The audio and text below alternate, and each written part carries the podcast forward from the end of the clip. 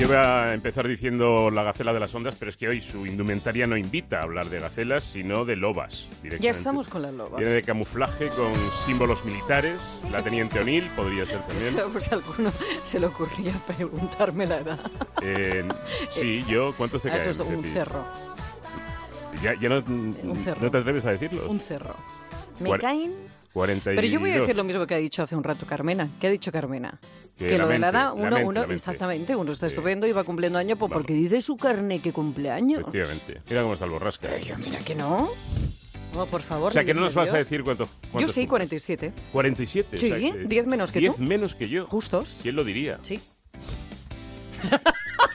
Parece que tengas hasta incluso 12 menos que tú. Ahí está mi loba con el treinta y tantos.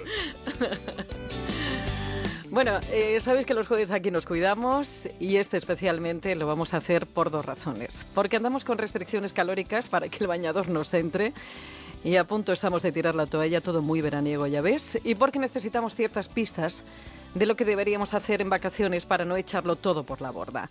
En esto de la alimentación, eh, sabes que hay muchísimas teorías y miles de planes de todo tipo y color, pero si hay algo en lo que todos, todos estamos de acuerdo es en que Vaya por Dios, qué fácil es engordar, pero qué terriblemente difícil es adelgazar. Así que vamos a ver por qué no nos quitamos esos kilos y qué es lo que estamos haciendo mal.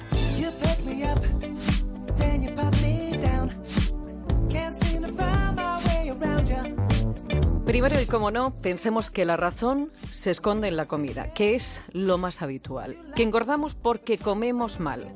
Isabel Belaustegui es médico del siglo XXI y experta en nutrición.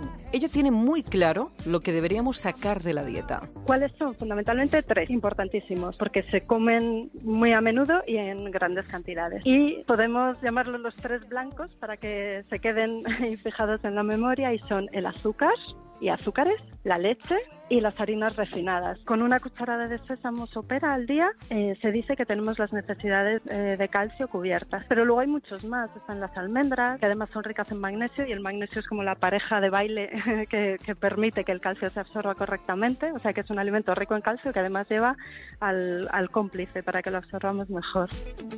Bueno, pues eso, fuera harinas refinadas, ese cereal al que, bueno, le han quitado todo menos el almidón. Almidón que, como bien sabes, resulta de la unión de dos polisacáridos. También, como dice la doctora, la doctora hay que controlar la leche porque nuestro organismo no está adaptado para tomarla y la intolerancia a su grasa, proteína o a su azúcar, la lactosa cada vez es más habitual. Además hay muchos alimentos que te pueden dar ese aporte de calcio como el sésamo. Pero en esto de la leche ya sabes que están los defensores y los detractores.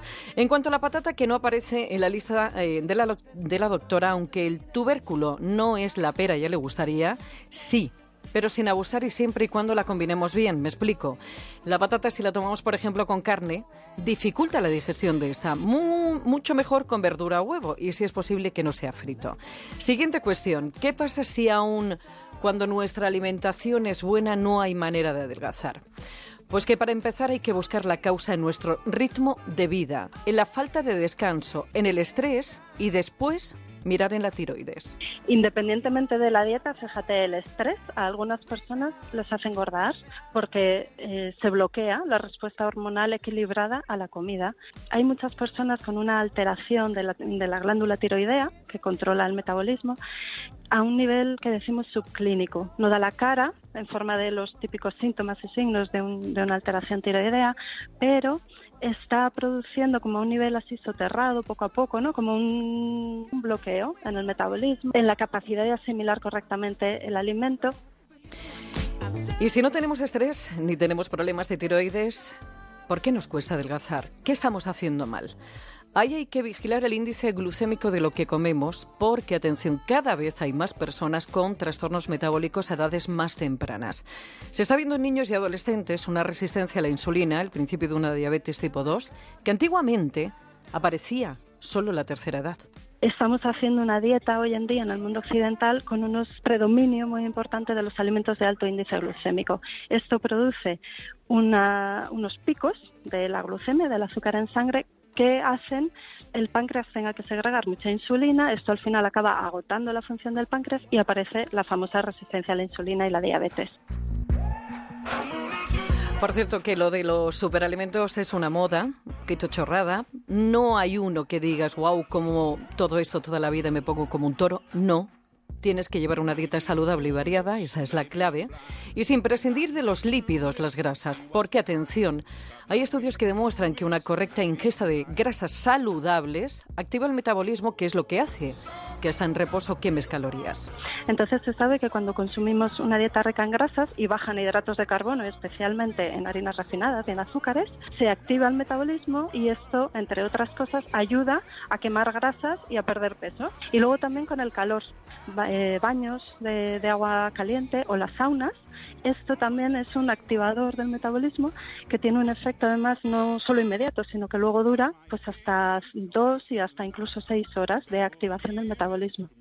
Pero tampoco es que te bebas el aceite de oliva a garrafas. Recuerda que un gramo de hidratos de carbono y proteínas equivale a 4 kilocalorías y que el de lípidos, el de grasas, es de 9 kilocalorías.